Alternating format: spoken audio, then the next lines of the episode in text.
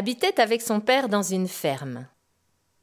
Et le maître mot dans cette maison-là, c'était travailler. Ça voulait dire avoir le nez collé contre la terre du matin jusqu'au soir. Nettoyer la terre, les pierres, les broussailles, les mauvaises herbes, retourner la terre, semer, récolter aller se coucher et recommencer jour après jour. Pas de quoi sauter au plafond, ça non. Et pourtant, ce matin-là, Youn s'est levé avec une de ses bananes. Bah qu'est-ce qui te prend? Oh, papa, si tu savais, j'ai fait un rêve exquis. Un rêve comment Raconte. Ah, ça... Non. Raconte. Youn se disait que pour se lever avec une telle banane, dans son rêve, il y avait sans doute une pépite. C'est ça. De quoi prendre la poudre d'escampette? Eh ben ça tombe bien, parce que son père... Ouh, son père s'est tellement énervé qu'il a pris une canne, il l'a levée là au-dessus de Youn, qui s'est échappé en se faufilant entre ses jambes, qui a ouvert la porte de la maison et qui a couru, couru, couru.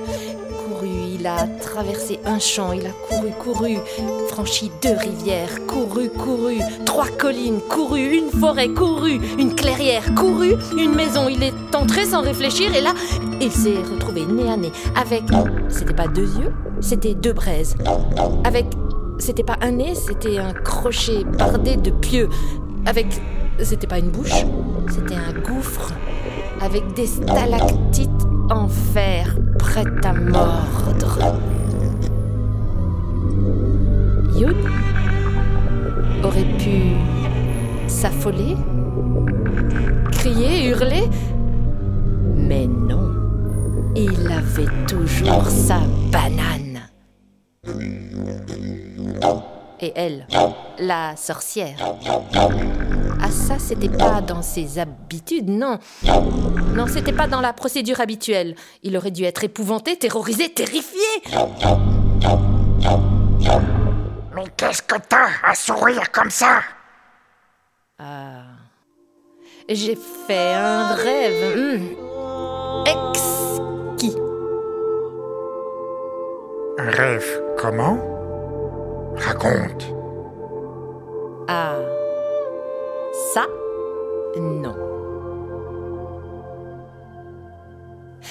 La sorcière se disait que pour avoir une telle banane, rien que pour un rêve, eh bien dans ce rêve-là, il devait y avoir un trésor.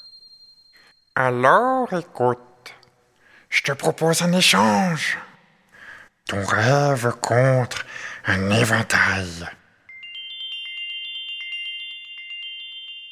Qu'il te suffira d'agiter pour t'envoler. Ok. Mais l'éventail d'abord, le rêve après. La sorcière, elle était hideuse, mais encore plus sotte. Parce que si, si, si, elle a donné l'éventail avant. Quelle bécasse. lui, Youn, il lui a suffi d'agiter l'éventail une fois et il s'est envolé. Un petit signe à la sorcière qui rageait, trépignait, mais il était déjà loin. Il s'est envolé au-dessus des champs. Il s'est envolé au-dessus des collines, il s'est envolé au-dessus des rivières. Et il s'est envolé jusqu'à la mer. Là, il s'est posé sur une île.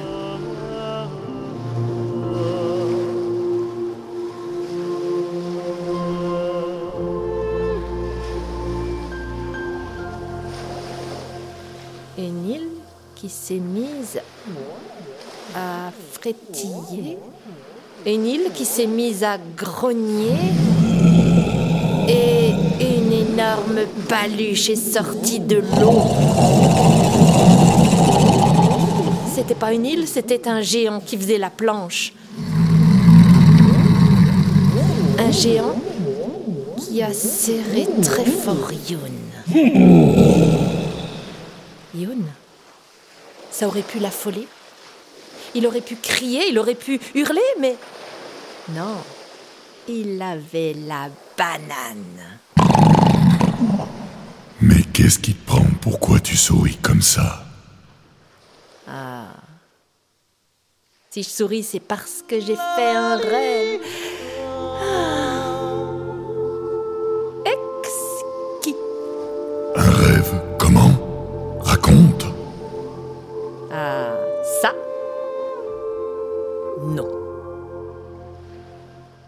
Le géant se disait que pour avoir une telle banane, dans ce rêve-là, il y avait sans doute une fortune. Alors écoute, je te propose un échange. Ton rêve contre deux aiguilles qui sont là sous mes paupières. Une aiguille en or qui donne la mort. Et une aiguille en argent qui donne la vie. Ok, alors les aiguilles d'abord et le rêve après. Le géant, il était costaud. Mais est-ce qu'il était sot Tellement sot que si, si, si, il a donné les aiguilles avant. Juste le temps pour Youn de crever un œil du géant avec l'aiguille en or. Et d'embarquer l'aiguille en argent. Et hop, un coup d'éventail et il était déjà dans le ciel. Il a volé au-dessus des mers. Il a volé au-dessus des déserts, au-dessus des campagnes, au-dessus des villes. Et justement, il est arrivé au-dessus d'une ville grise, tout entourée de remparts, avec des drapeaux noirs dressés. Il est descendu.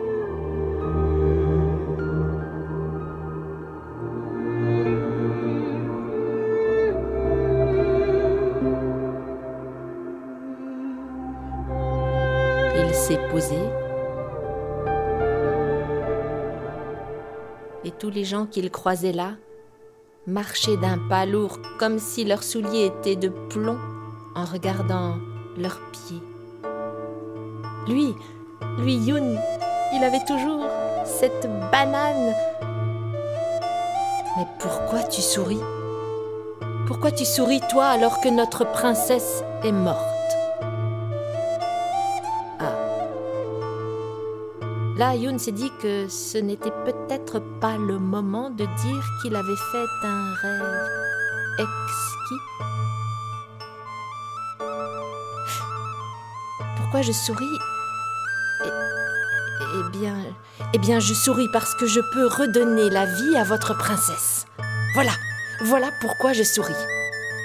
Et aussitôt, on a conduit Youn auprès de la princesse, dans une chambre diaphane.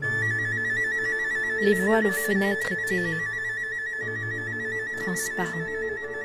Le baldaquin était transparent, les fleurs sur sa table jusqu'à la peau de la princesse. Youn a pris son aiguille d'argent. Délicatement, il a saisi une main glacée de la princesse et il a piqué l'un de ses doigts. Aussitôt, la main s'est mise à frémir. La princesse a retrouvé un teint rose. Son baldaquin est devenu vert éclatant, les voiles aux fenêtres bleu azur, les fleurs rouge écarlate. Elle a ouvert les yeux. Pourquoi tu souris? lui a-t-elle dit. Elle, il a pu dire.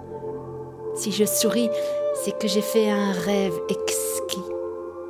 À elle, il a pu dire, si je souris, c'est que je rêvais d'un rêve. À elle, il a pu dire que dans son rêve, il a pu échapper à la colère de son père, échapper à une sorcière, échapper à un géant. Il est arrivé là grâce à un éventail cette ville triste qui l'a mené jusqu'à la princesse, à qui il a redonné le sourire. Mais ce qu'il a pu lui dire, surtout à la princesse, c'est que son rêve exquis ne faisait que commencer.